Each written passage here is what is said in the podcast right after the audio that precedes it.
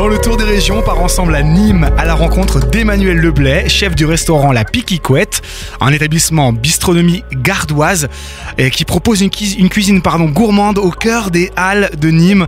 Bonjour chef. Bonjour. On vous retrouve donc au cœur des Halles de Nîmes avec un comptoir à la barcelonaise. C'est quoi? Eh bien, c'est un comptoir où euh, les gens mangent autour et on fait la cuisine devant les gens. Voilà. Oh, c'est génial. euh, ouais. Cuisine ouverte, euh, les gens voient comment ça se passe. C'est comme euh, tous les jours, si on faisait théâtre, on ouvre le, rideau tous les jours, tous les midis. Et, euh, les gens sont au cœur, euh, au cœur de la cuisine et au cœur du marché des Halles. C'est-à-dire que en face, j'ai euh, mon boucher, à gauche, j'ai mon fromager, à droite, j'ai mon légumier, j'ai des épices à côté, monsieur pomme de terre plus loin. Voilà. Ce qui fait qu'on achète euh, 80%, 90% sur place.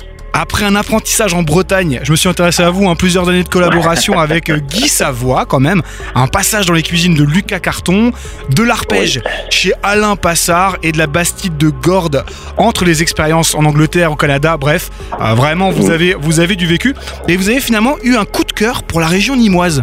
Oui, bah, disons que hum, j'adore cette région parce qu'il y a euh, beaucoup, beaucoup de d'artisans, d'éleveurs, de maraîchers. On n'est pas loin de la montagne et des Cévennes, on n'est pas loin de la mer. hein.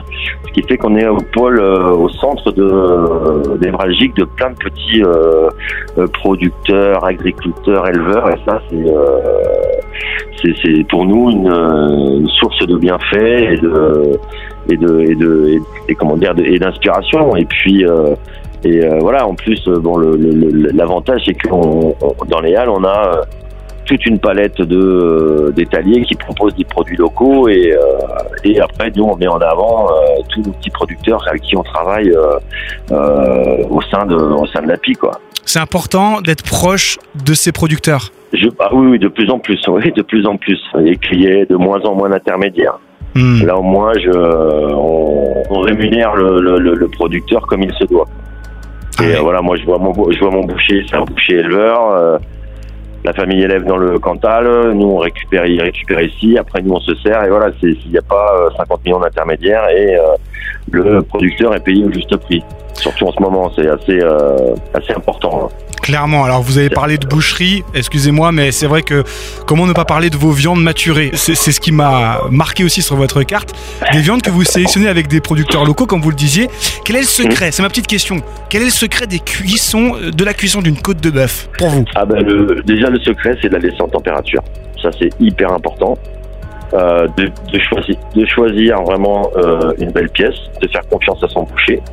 Hmm. Et puis après voilà, nous c'est ça que quand on, on sort une côte de bœuf, on la met en température au moins pendant un quart d'heure, 20 minutes, au-dessus du fourneau gentiment, et après on la fait griller. Et on n'envoie que du saignant ou du bleu. On Ah. n'envoie jamais de à point ni du bien cuit.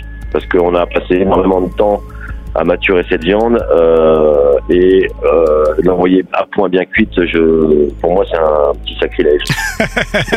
Je vous comprends. Eh bien, merci beaucoup. Et pour en savoir plus, rendez-vous donc sur la page Facebook notamment de la Piquicouette euh, de Nîmes. Merci, chef Emmanuel Leblay, pour votre passage sur Phare FM et bon service. Merci à vous. Au revoir. Bonne journée. Au revoir.